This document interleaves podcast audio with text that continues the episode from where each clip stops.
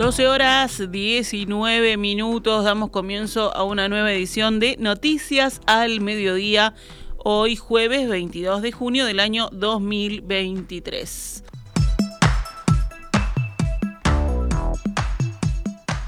Los restos humanos hallados por un equipo de antropólogos a principio de este mes en una zona del batallón 14 del ejército pertenecen a una mujer. Así lo pudo confirmar el país en base a fuentes oficiales. En tanto, el próximo lunes serán enviados a Córdoba para ser analizados por el Laboratorio de Genética Forense perteneciente al equipo argentino de antropología forense. Este organismo buscará determinar a quién pertenece el cuerpo comparando la muestra con su banco de datos de familiares de las víctimas de detenidos desaparecidos uruguayos. La organización de madres familiares de uruguayos detenidos desaparecidos brindará una conferencia de prensa en su sede hoy, en unos minutos, a la una de la tarde, para brindar nueva información sobre los restos. Estará a cargo de la coordinadora del equipo de antropólogos, Alicia Luciardo, y el integrante de la Institución Nacional de Derechos Humanos, Wilder Tyler. Los primeros datos conocidos del hallazgo habían sido aportados por Luciardo momentos después de que se diera con los restos según indicó, comparte patrones con enterramientos de detenidos desaparecidos descubiertos previamente, aunque con ciertas particularidades que no se habían detectado anteriormente. Hoy a las 11 de la mañana el Sindicato Único Nacional de la Construcción y Anexos, el ZUNCA, se concentró frente al Ministerio de Trabajo y luego comenzó una movilización hacia el costado de la Intendencia de Montevideo, donde realizará un acto en el marco de un paro que realizan por un convenio colectivo con avances. La marcha y el acto del gremio lleva algunos cortes en las calles de Montevideo. Desde temprano hay varias vías cercanas a la Intendencia cortadas para la colocación del escenario en el que se realizará el acto. El escenario está ubicado en Andrés Martínez Trueba y Soriano.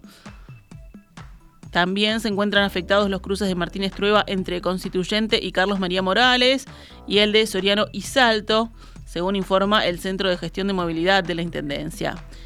Para llegar a esa zona, luego de la concentración frente al Ministerio de Trabajo, la movilización de obreros subió por la calle Juncal hacia la Plaza Independencia y camina por la avenida 18 de julio hasta llegar al escenario colocado allí en Martínez Trueba. El sindicato espera una gran concurrencia a la movilización. Por ejemplo, desde Maldonado, según informa el colega Marcelo Umpierres de Telenoche, salieron 22 ómnibus completos para asistir a este evento.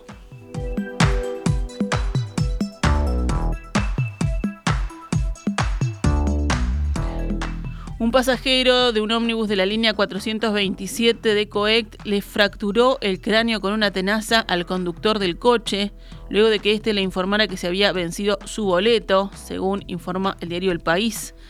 El hecho ocurrido ayer por la tarde en el barrio Nuevo París explicó Julio Spinetti, dirigente sindical de la Asociación Sindical de Cooperativistas y Obreros del Transporte de ASCOT, el pasajero no quiso pagar el boleto y comenzó un entredicho con el conductor que culminó con esta agresión. El trabajador de COECT de 55 años fue trasladado al hospital del Banco de Seguros del Estado. ASCOT se encuentra reunido para definir medidas ante la agresión. Spinetti declaró que en las próximas horas se movilizarán hasta el centro de salud en el que su compañero está internado. Se trata de la segunda agresión que sufre un conductor de ómnibus en la última semana. Recordemos, este domingo 18 de junio, un trabajador de la línea G de COECT fue apuñalado en un intento de rapiña a su coche, ocurrido en el cruce entre la avenida Garzón y María Horticochea del barrio Belvedere. Ascot paró por 24 horas hasta el lunes por la noche, día en el que sus autoridades se reunieron con el ministro del Interior, Luis Alberto Heber, para solicitar mejoras en la seguridad del transporte público. Los cooperativistas calificaron la reunión como muy positiva, ya que desde la cartera quedaron comprometidos en reforzar la vigilancia en los ómnibus, según detalló el pasado martes Spinetti. El presidente Luis Lacalle Pou se reunió ayer con el ministro del Interior, Luis Alberto Heber, y con la cúpula de la Jefatura de Policía de Montevideo para discutir cambios en el despliegue de seguridad ante la cantidad de homicidios que se produjeron en los últimos días. Al final del encuentro, Heber reconoció que la policía debe mejorar los resultados y anunció que habrá más presencia policial en la calle. El ministro sostuvo que la cartera necesita más efectivos en la vía pública pero agregó que no los puede tener debido a la cantidad de agentes que se certifican por problemas de salud.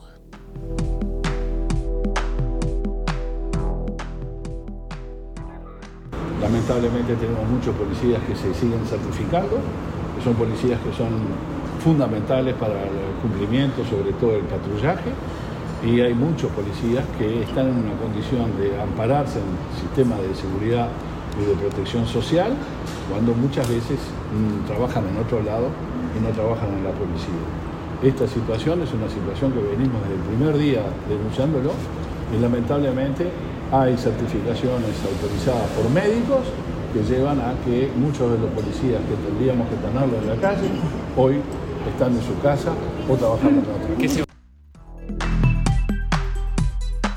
Entre el viernes pasado y el martes hubo siete homicidios, cinco de ellos ocurrieron en diversos lugares de Montevideo. Los barrios de Sayago, Manga, Jardines del Hipódromo, Santa Catalina y Bella Italia fueron los escenarios de estos crímenes.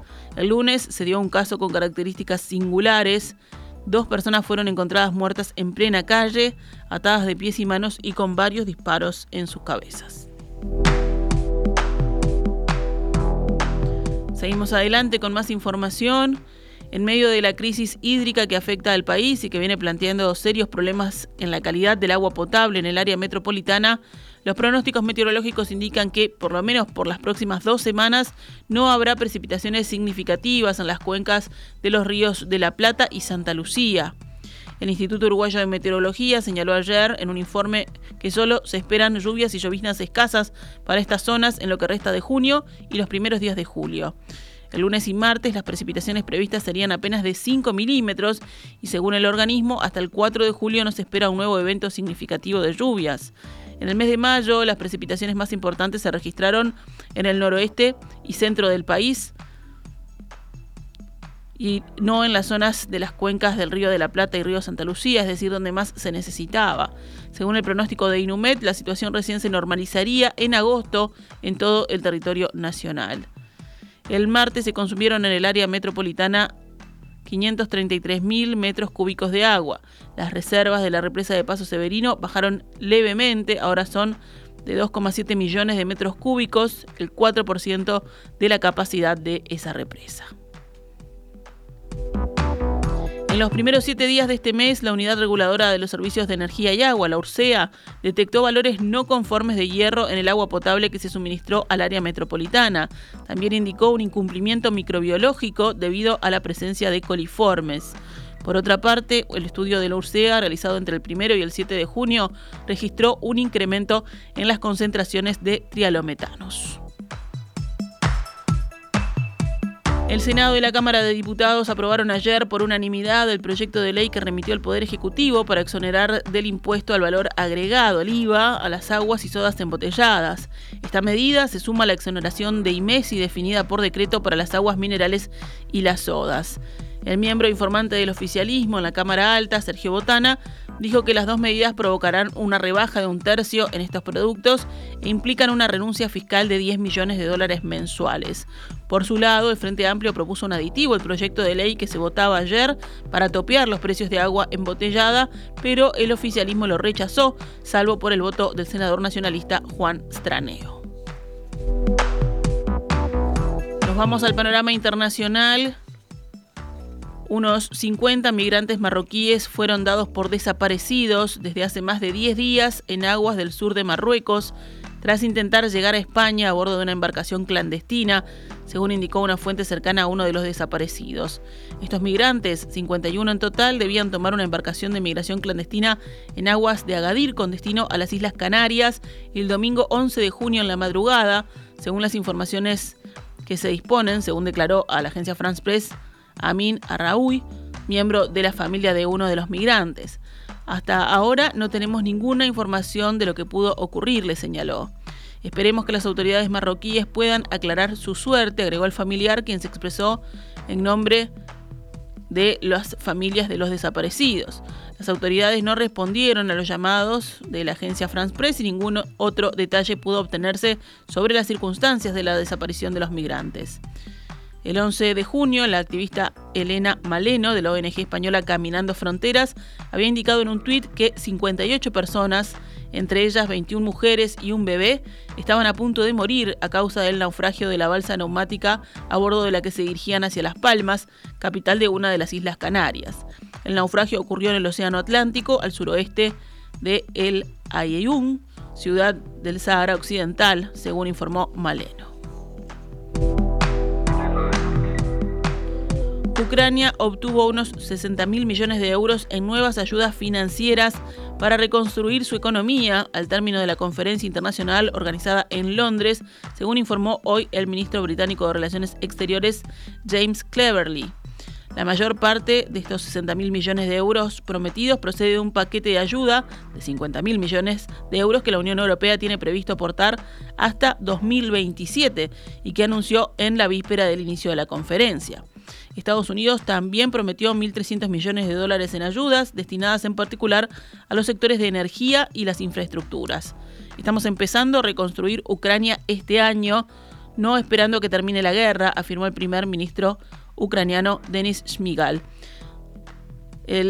Estudio del Banco Mundial, la ONU, la Unión Europea y el gobierno ucraniano evaluó en 441 mil millones de dólares los fondos que Ucrania necesita de momento para restaurar su economía. La conferencia de Londres buscaba movilizar los fondos necesarios para reconstruir Ucrania a corto y mediano plazo, pero también hacer un llamado al sector privado para que contribuya poniendo en marcha mecanismos que garanticen sus inversiones en el país. Cerca de 500 empresas de 42 países prometieron sumarse al esfuerzo, afirmó Cleverly. Cerramos este envío informativo con Deportes. Nacional fijó los precios populares para el partido que el próximo miércoles se enfrentará a Metropolitanos. Será en el Gran Parque Central y los tricolores se jugarán allí sus chances de pasar a octavos de final del torneo. Hablamos de la Copa Libertadores. El pasaje de fase se dará si los tricolores logran el triunfo. Si empatan, dependerán de Independiente Medellín, que supere como visitante a Internacional de Porto Alegre.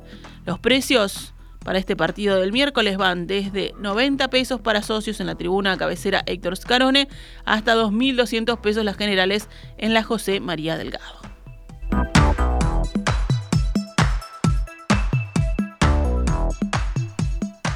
Ahora sí, nos retiramos con noticias al mediodía. Volvemos mañana al término de En Perspectiva.